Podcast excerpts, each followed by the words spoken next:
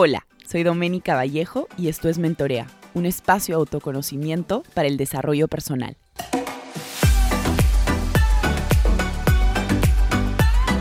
Hola a todos, ¿cómo están? Este es el episodio número 20 de Mentorea por el mes del orgullo. Eh, tengo un invitado especial, Paolo Bocchio, graduado de diseño industrial. Es un amigo que conocí en uno de mis primeros trabajos en Mambo.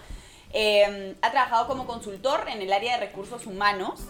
Eh, y actualmente es cofundador de A Cake Boutique, una pastelería que viene teniendo más de cuatro años y se enfoca muchísimo en diseño. A todas las personas interesadas en conocer un poquito más acerca de A Cake Boutique, los invito a revisarlos, a revisar la página que tienen en Instagram, es increíble.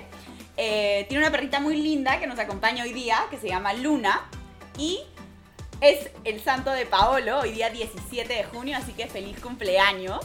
Muchísimas gracias por estar aquí. Eh, este episodio 20 de Mentorea es algo que hace muchísimo tiempo le vengo dando vueltas, sobre todo porque es el mes del orgullo, como ya les había comentado. Entonces, hoy tengo eh, a Paolo aquí para que nos cuente un poquito más de qué se trata el mes del orgullo, le voy a hacer algunas preguntas, pero creo que tengo mucha curiosidad de conocer un poquito más qué implica el mes del orgullo y, bueno, ahí vamos a ir haciendo algunas preguntas. Eh, y como primera pregunta me gustaría hacerte eh, la siguiente pregunta, no valga la redundancia. ¿Qué significa LGTBQ más y qué comunidad representa? Si está bien, si lo he dicho bien, cuéntame un poco más. No te preocupes. Bueno, primero gracias por tenerme. En realidad hace tiempo que hemos estado hablando de hacer un proyecto juntos o algo juntos, juntarnos.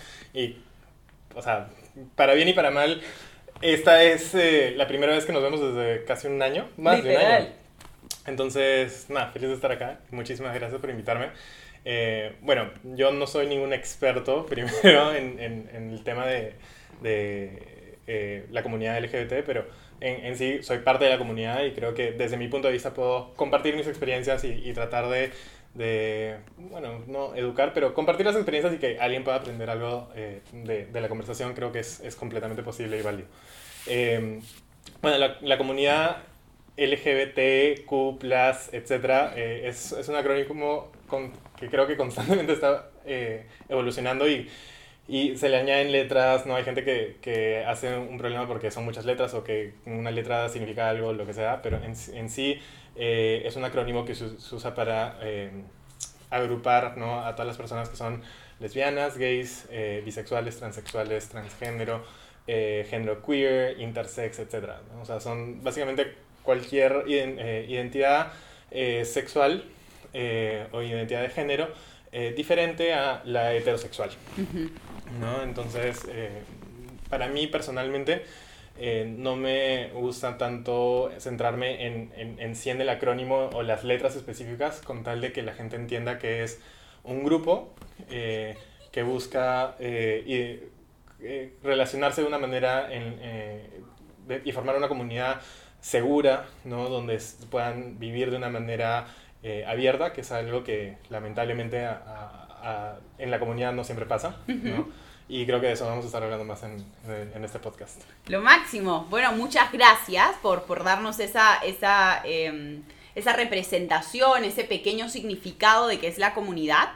Eh, y mira, cuando investigaba un poco más acerca de este episodio y, y de la comunidad y el mes del orgullo, me daba mucha curiosidad conocer ¿Cuáles son los retos eh, que presenta la comunidad a nivel nacional? Bueno, eh, creo que tengo un punto de vista interesante y, también muy privilegiado al respecto.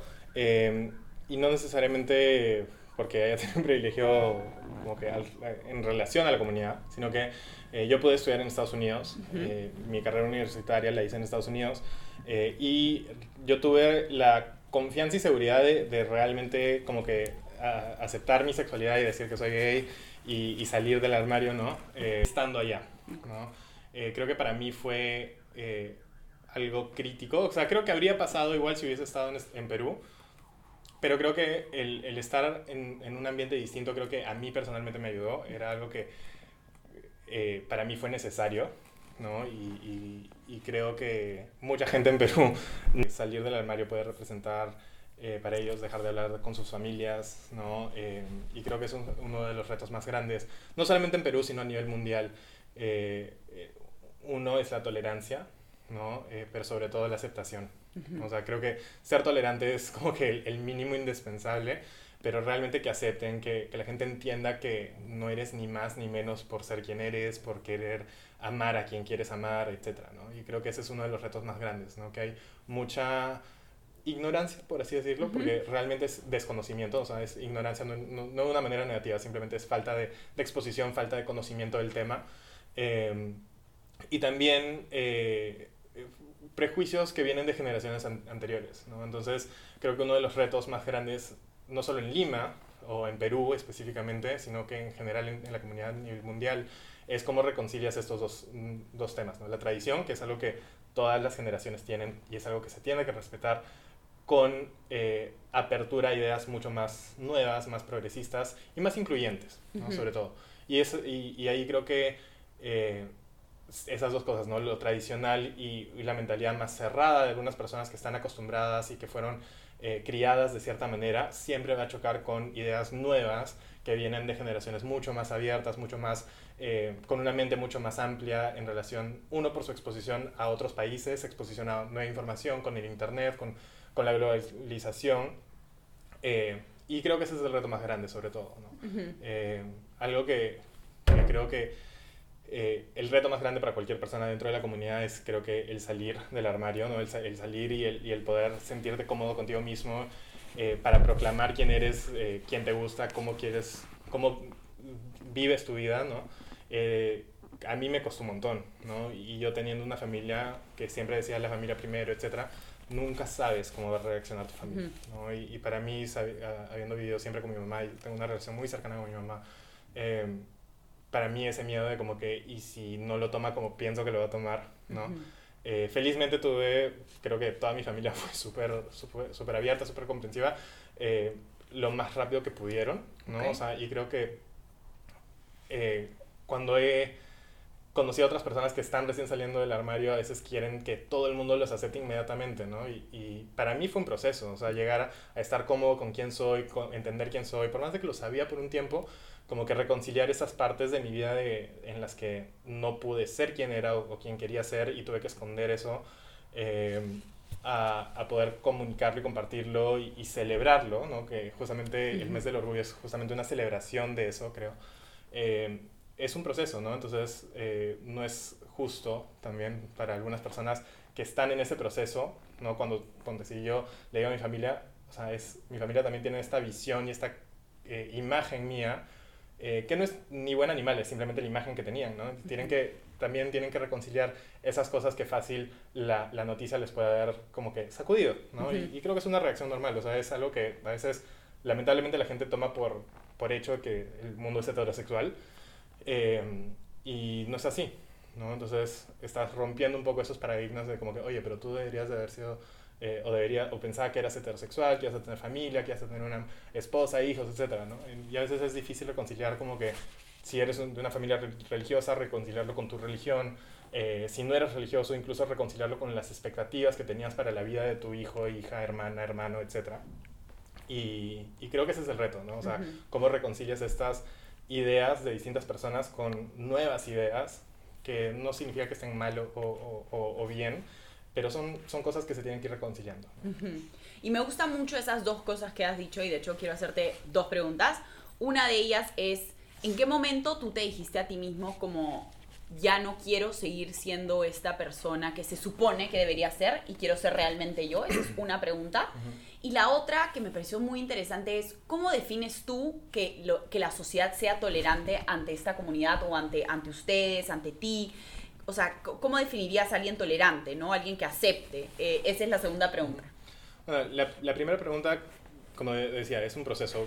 Para mí fue bien complejo. O sea, creo que supe mucho, por mucho tiempo que era gay antes de tener eh, el valor de comunicarse a otras personas. Y para mí eh, era bien chistoso porque yo lo tenía planificado. Es como que ya, o sea, se lo voy a decir a mi mamá regresando. Era las vacaciones de invierno de, de, mi universidad, iba a regresar a Lima, y ya se lo voy a decir en persona, no en privado, hacer eso, etc. Al final se lo terminé diciendo por una llamada en Skype, eh, que para mí fue un proceso muy interesante que ahorita lo voy a contar, pero era más un tema de ya no no podía o, me hacía mal no poder compartir con mis amigos eh, qué chicos me gustaban, o, o, que alguien me parecía bonito, o que, no sé, me llegaba el pincho porque no tenía ninguna cita. o sea, cosas tan simples como la conversación que puedes tener con tus mejores amigos, porque siempre era como una fachada, ¿no? O sea, siempre era como que el Paolo que existe y el, el, real, ¿no? El que yo sé quién es, y el Paolo que las otras personas saben quién es, ¿no? y, y creo que en mi caso, esa diferencia hacía que no, me, no pudiese eh, ser tan cercano con algunos amigos que eran mis mejores amigos y, siempre había como que esa separación. Entonces llegó un punto cuando tenía 17 años que ya esa separación para mí era, o sea, ya, ya no la quería tener.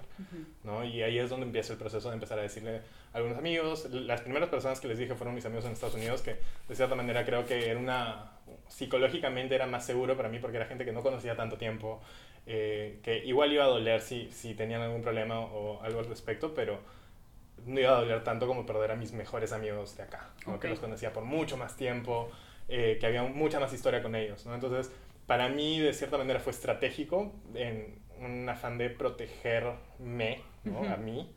Em, y bueno, la, la historia con mi mamá, después de que ya se lo había comentado a algunos amigos, algunos amigos de allá, otros amigos de acá, mi hermano, eh, y ya estaba más cómodo con el tema, eh, decidí contárselo a mi mamá y se lo iba a contar en persona acá cuando regresaba por vacaciones. Y al final estaba en una llamada súper random, estaba haciendo tarea mientras hablaba con mi mamá por, por Skype o, o, por teléfono, no me acuerdo. Y, y, en un momento le digo como que tengo algo que decirte. Y dije eso y era como que, no, estás loco, como que, ¿cómo lo vas a hacer? No lo hagas.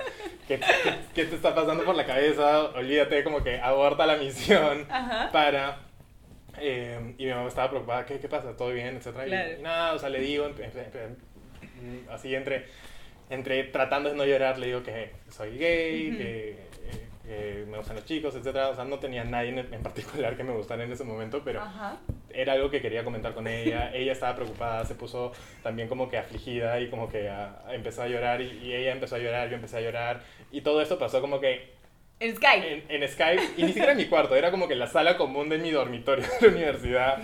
Había gente pasando para ir a comprar su almuerzo y yo estaba, eh, o su, cena, perdón, y yo estaba llorando, hablando otro idioma que muy poco se entendía en español en ese, en, ese, en ese dormitorio. Entonces fue una experiencia bien, o sea, es una anécdota que ahora me parece bien chistosa, pero en su momento era, era, algo tan grave, o sea, y inmediatamente, o sea, mi mamá me dijo que no había, no había problema, que igual me quería, que, que se, estaba preocupada porque no iba a ser algo fácil para el contexto, ¿no? A nivel mundial y todo esto, menos en Perú. Eh, pero igual, o sea, por más de que sabía que obviamente no es, no es, en Perú no es necesariamente lo más aceptado ni, nada, fue una carga tan grande, ¿no? O sea, fue una carga tan grande que, que básicamente se esfumó, o sea, decirle a mi mamá era como que lo más difícil que, que, que yo en ese momento pensaba podía hacer, y, y, de ahí ya era más fácil decírselo a, a las siguientes personas y, y esto. y algo chistoso es que obviamente tú, desde que me conoces, sabes que soy gay. Eh, pero desde mi punto de vista, o sea, cada nueva persona es un proceso de, de coming out nuevo, ¿no? O sea, porque lamentablemente no todo el mundo eh, entiende que el default no es heterosexual, ¿no? Entonces, cada nueva persona que conoces, cada nuevo trabajo al que entras, es como que un proceso de volver a salir del armario constante, ¿no? Sobre todo si es que son ambientes en los que no tienes algún contacto anterior, ¿no? eh, entonces, también, o sea, con cada nueva chamba era como que todavía para mí sigue siendo un proceso como que mm, cómo, me comunico con estas personas, cómo, cómo controlo o no controlo lo que digo, cómo hablo, cómo, cómo actúo, porque inconscientemente son cosas que todavía hago, por más de que ya estoy completamente como que tranquilo con, con quién soy, con mi vida personal y todo esto. todavía son cosas que están en mi cabeza como que ten cuidado porque no todo el mundo lo acepta, no todo el mundo lo ve de esta manera. Entonces son como que pequeñas cosas que todavía vives con eso constantemente si es que tu entorno no es solamente una comunidad que ya conoce el tema. Em, y la segunda pregunta era sobre... Sobre la tolerancia. La tolerancia. Ajá. ¿Cómo, o sea, qué esperas de, de una, de, digamos, eh, de las personas, no? Tú decías como, quiero, o sea, quiero que la gente sea tolerante, acepte. ¿Qué es para ti una persona tolerante? O sea, creo que tolerante es simplemente el, el hecho de entender que como alguien más vive su vida, si obviamente no está haciendo algo negativo contra ti, realmente no te afecta, ¿no? Entonces, todas esas personas que se ponen como que en contra del matrimonio homosexual, es muy tonto, pero hay esta comediante que se llama Wanda Sykes, que tiene, es, ella es lesbiana y salió después de una carrera bien larga de comediante. Eh, salió del armario y en sus shows empezó a incluir chistes al respecto y decía, no, o sea, si, si estás en contra del matrimonio gay, no te cases con alguien del mismo género, nada más. O sea, claro, claro. No, no te afecta de ninguna manera si dos personas del mismo sexo se casan. ¿no? O sea, puede que, que no, que no eh, esté de acuerdo con tu visión religiosa, ¿no? Pero realmente no te, no te afecta, o sea, no, no, te va a quitar ni dar nada a ti. ¿no? Correcto. Eh, y ese es el, uno de los argumentos que siempre se, se usa ¿no? en el tema de, del matrimonio igualitario, es como que hay que proteger la organización del matrimonio. Y es como que, pero, o sea, que dos personas se casen no, no afecten nada a la organización, ¿no? a la estructura del matrimonio. Ahora, que dos personas se divorcian, sí, ¿no? Entonces, lo que esta misma comediante dice es como que si estás en contra o, o, si quieres proteger el matrimonio, lo que deberías de, en vez de prohibir el matrimonio igualitario, prohíbe el divorcio, ¿no? Claro, como claro. que te casas y te casaste, punto. Obviamente es un chiste y todo esto, pero básicamente es eso, ¿no? O sea, creo que el, el fondo es, es no, ¿por qué te preocupa tanto algo que realmente no te afecta? Uh -huh. ¿no? Y eso creo que es el nivel base, tolerancia, ¿no? Que si dos personas que se quieren, porque es algo muy bonito, un matrimonio creo que es dos personas que solamente se aman y quieren estar juntos, eh, o sea, ¿por qué estar en contra de eso? Uh -huh. ¿no? Entonces, ese es el nivel de tolerancia. Eh, y de ahí viene lo que, esa aceptación que puede ser similar, pero es como que entender que es válida, ¿no? Que esa unión es válida es, es realmente eh, lo que debería estar pasando, ¿no? O sea, uh -huh. más allá de como que ya, ok, cásate, pero, no sé, no quiero saber del tema, es distinto, ay, qué bonito que se hayan casado, que se quieran y se casen, ¿no? O sea, uh -huh. creo que es una manera bien simple de verlo, pero son dos niveles bien distintos, uh -huh. ¿no? Y, y, mi siguiente pregunta va bastante relacionada a, a tu respuesta anterior y es, ¿cuál crees que fue este como a ver, hubo un antes y un después en cuanto a expectativas que tú tenías como cuando, o sea, a ver, un poco se me viene a la cabeza estas preguntas como, ok, Paolo cuando le iba a decir a su mamá o cuando tú hablas de estos entornos en los que continuamente tienes que estar diciéndole a la gente como soy gay, ¿no? ¿Qué eh, ciertos, como diría, no sé si la palabra son mitos o como que muchas veces como te haces ideas en la cabeza que realmente no, pie o sea, no pasan, ¿no? ¿Cuáles son las más comunes? O sea, ya sea en entornos nuevos o de repente en algunas cosas que tú decías, si le voy a decir esto a mi mamá y va a pensar tal y tal cosa. Uh -huh. O sea, creo que en, en sí uno de los de, de, las cosas que tuve que trabajar mucho personal a nivel personal era cómo yo me comunicaba y cómo como que me relacionaba con otras personas, ¿no? Uh -huh. Justamente porque por mucho tiempo era como que este es el Pablo que quiero que vean versus el Pablo que soy, uh -huh. ¿no? Entonces felizmente tuve muchos, o sea, todos mis amigos en realidad fueron súper amables, súper, súper, súper comprensivos, súper abiertos, ¿no? Y creo que realmente ninguno, eh, al menos no a mí directamente, me dijeron como que no, como que hasta acá no más, ¿no? Eh, creo que hay por ambos lados ideas que son ridículas, ¿no? eh, me acuerdo que en, en Estados Unidos tenía un par de amigos que les conté y era como que la primera semana era como que, ah, pero como que no, no, no me gilees, eso es como que oh, te conozco, sé, sé, cómo eres y sé quién eres, no tengo intención de gilearte de ninguna manera, ¿no? Eh, pero por el otro lado también creo que, o sea, si bien lo que mencioné, ¿no? Es de constantemente estar saliendo del armario, eh, o sea, creo que inicialmente era más como que cada interacción, cuando entré en Mambo, o sea, por más de que conocía cómo era Mambo y todas las personas y el tipo de personas y todo esto, ¿no? La comunidad que, que hay en esa empresa, uh -huh. igual era un tema de, en mis entrevistas, es como que cómo me comporto, cómo, o sea, cómo hago para que cualquier otra cosa que no sea mi experiencia influya en la decisión de si entro o no una, a una empresa. Uh -huh. Y eso me, me, pasa hasta el día de hoy con cualquier entrevista, ¿no? Uh -huh. eh, obviamente en, en, ninguna entrevista te preguntan al respecto al tema, pero también, o sea, lamentablemente los prejuicios de personas también, eh, sobre todo en decisiones de recursos humanos, tú también lo, lo sabes, in, influencian un montón estas decisiones, ¿no? Uh -huh. Entonces, eh, son estas micro eh, eh, maneras de actuar, ¿no? Uh -huh. Esos detalles que, que, como que poco a poco te vas te van dejando de importar, ¿no? Uh -huh. Entonces, en, en, vez de hacer como que un, un tema muy complejo de como que decirle a alguien nuevo que eres gay, simplemente habla sobre, no sé, un chico con el que saliste o, o, esto, ¿no? Entonces es una manera de normalizar también la conversación para que no sea como que, oye, por si acaso soy gay. Porque, o sea, uno, no quiero que de, de, mi lado venga de esa manera y claro. dos, tampoco esa persona tiene que hacer como que un, un, un, problema o algo tan grande del tema, ¿no? Entonces es simplemente normalizar la conversación. ¿no? Eh, y es algo que antes, cuando recién salí, era como que, ah, como que todavía es esto que es súper importante para mí, y de ahí te das dando cuenta que, ok, es importante, pero realmente no es algo tan como que revolucionario como en ese momento tú piensas, ¿no? Porque nunca nadie lo sabía o, porque no lo habías compartido con nadie. Y de ahí te vas dando cuenta que personas muy cercanas, donde muchos eh, varios amigos de, de, la promoción de mi hermano, que mi hermano es una promoción más, más eh, eh, más, arriba, más, arriba que, yo en, el colegio.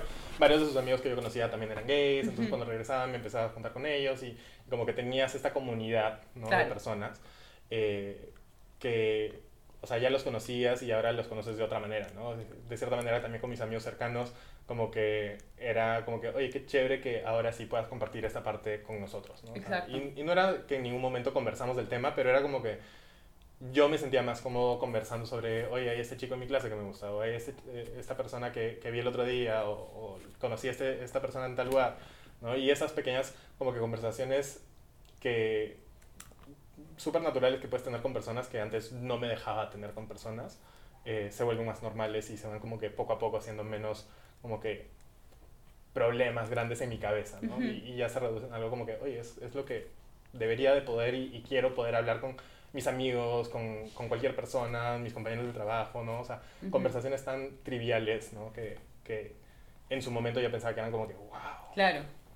Y sabes que, o sea, te escucho y digo como, en verdad, o sea, te admiro muchísimo porque creo que el hecho de constantemente estar tratando de adaptarte a situaciones es todo un trabajo, o sea, creo que es, es, es bastante trabajo hacerlo y al mismo tiempo creo que o sea, el hecho de poder decirte a ti mismo, estoy cansado de como, o sea, ser una persona que en realidad la gente quiere que sea, pero en realidad yo soy de esta otra manera y estoy dispuesto como a luchar por eso también, ¿no? Ir muchas veces en contra de, lo que dice la gente, ir en contra de qué es lo que se supone que deberías hacer, o sea, yo mucho en mentorea parte de los episodios este tema de autoconocimiento y creo que el proceso por el cual tú has pasado es un proceso de mucho autoconocimiento y en realidad de mucha, mucha resiliencia, ¿no? Porque obviamente a veces has tenido ambientes en los cuales te han dicho como, ay, ¿no? Como que, como el de tus amigos que te decían tipo, oye, no me giles, era en broma, pero igual, como que hay, hay algo detrás, ¿no? Claro, como que, ¿qué onda? Entonces, en verdad, te admiro por eso y muchas gracias por abrirte y contarnos todo esto a, a los oyentes de Mentorea. Yo creo que eh, parte de la comunidad y, la comunidad en general, creo que así me tiro a decir que tienen un nivel de resiliencia muy alto, o sea, muy alto, y creo que es algo que se desarrolla con el tiempo.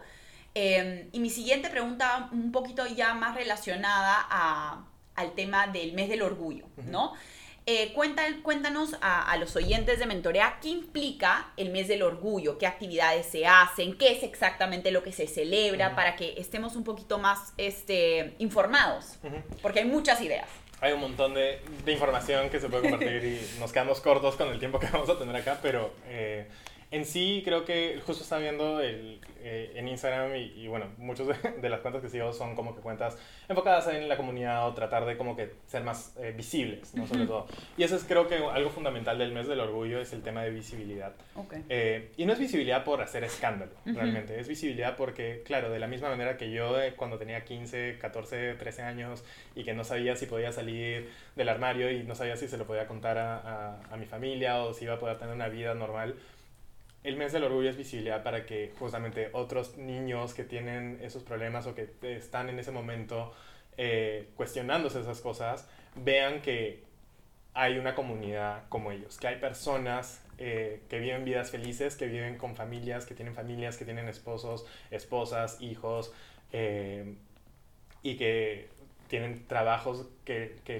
los hacen felices y los satisfacen y, y los, los, retan y hacen crecer y pueden tener toda una vida igual de normal que cualquier otra persona, ¿no? Que creo que nuestra comunidad, y bueno, nuestra realidad, o sea, no tienes muchos referentes normales, por así decirlo, de, de, personas de la comunidad en eh, televisión, en cine. O sea, siempre es un estereotipo bien como que definido de como que eh, el, gay que le encanta la moda y que trabaja en una revista o que es eh, diseñador de, ropa o, o que es maquillador maquillador, maquillador ajá. etcétera. Entonces son como que estos estereotipos y, claro, si tú no te ves en eso es como que, oye, yo no soy ese tipo de persona, ¿no? Entonces, eh, el mes del orgullo es un, eh, para mí creo que para muchas personas es dar visibilidad y hacer, tratar de llegar a estas personas que pueden estar luchando con su sexualidad o, que, o cuestionando su, sexualidad y que entiendan que eh, hay más de lo que pueden, pueden ver en su realidad en su entorno, directa, claro. en, su, en, su, entorno directo. Entonces, eso para mí es lo más importante. eh, más allá de eso, o sea, hay también toda una historia de la marcha del orgullo que empezó, y acá cualquier persona me puede corregir, por lo menos hasta donde yo tengo entendido, empezó por... Eh, the, ah, eh, el, en Estados Unidos, en Nueva York, okay. hubo un, un, bar que era conocido por ser un bar frecuentado por eh, gays, lesbianas, trans, personas trans, etc., uh -huh. que se llamaba Stonewall. Qué chévere. Eh, y en los 80s, si uh -huh. no me equivoco, hubo todo esto, estos eh, riots, est estas... como comunidades, no, huelgas. Riot, como una huelga, okay. sí, más o menos.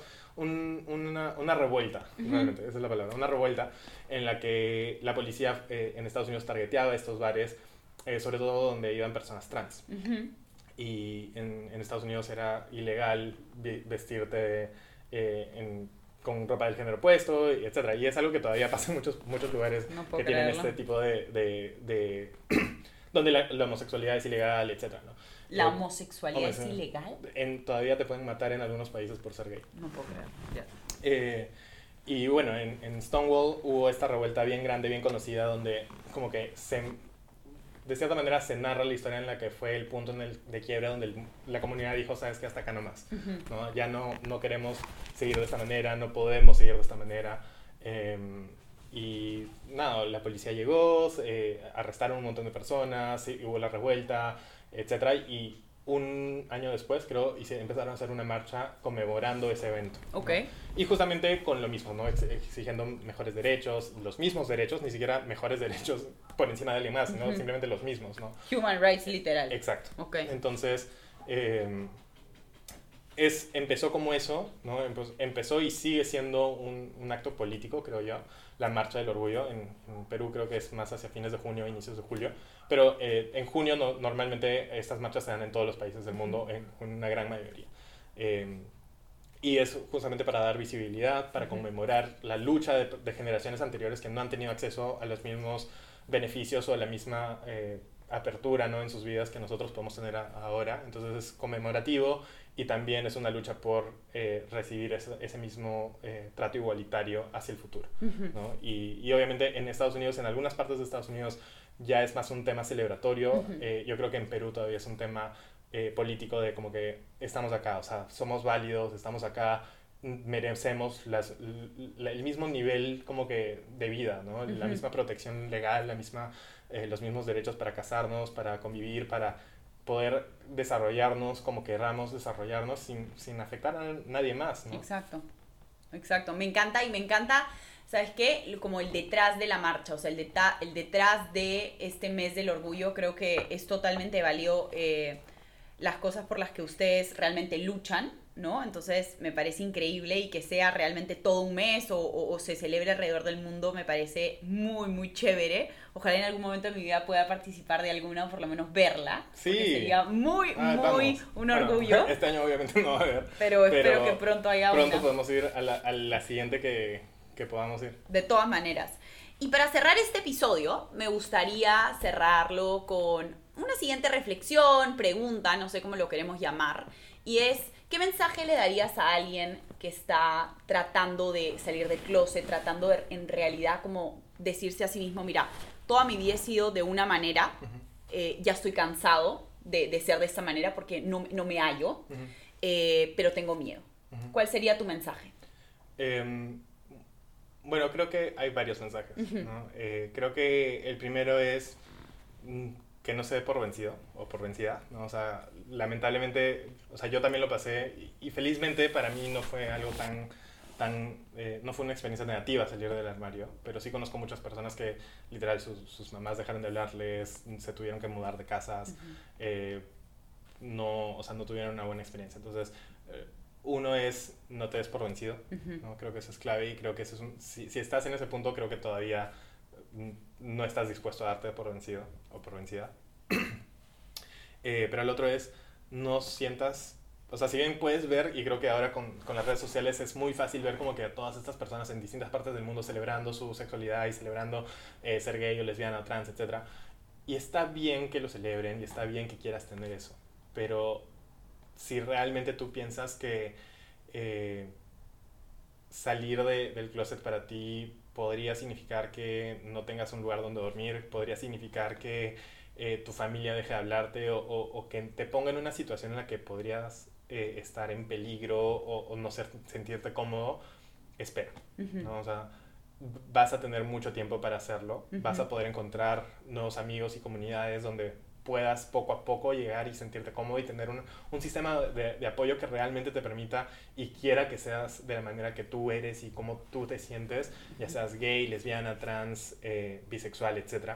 Pero yo por mucho tiempo sentí justamente eso, ¿no? Que, que estaba perdiendo parte de mi vida eh, actuando o limitándome a actuar de una manera, pero al mismo tiempo sé que si en un momento yo salía sin y, que yo también, o sea, por más de que mi mamá era como que siempre, y mi familia siempre ha sido como que la familia es primero sin importar nada, eh, tenía esa duda, ¿no? Si mi hermano me iba a tratar diferente, si mi mamá o mi hermano, mis primos, mis tíos, etcétera, eh, me iban a tratar de una manera distinta o, si todo iba a seguir igual. Felizmente, al menos hasta donde lo he podido experimentar, todos han sido súper eh, como que abiertos a, al tema.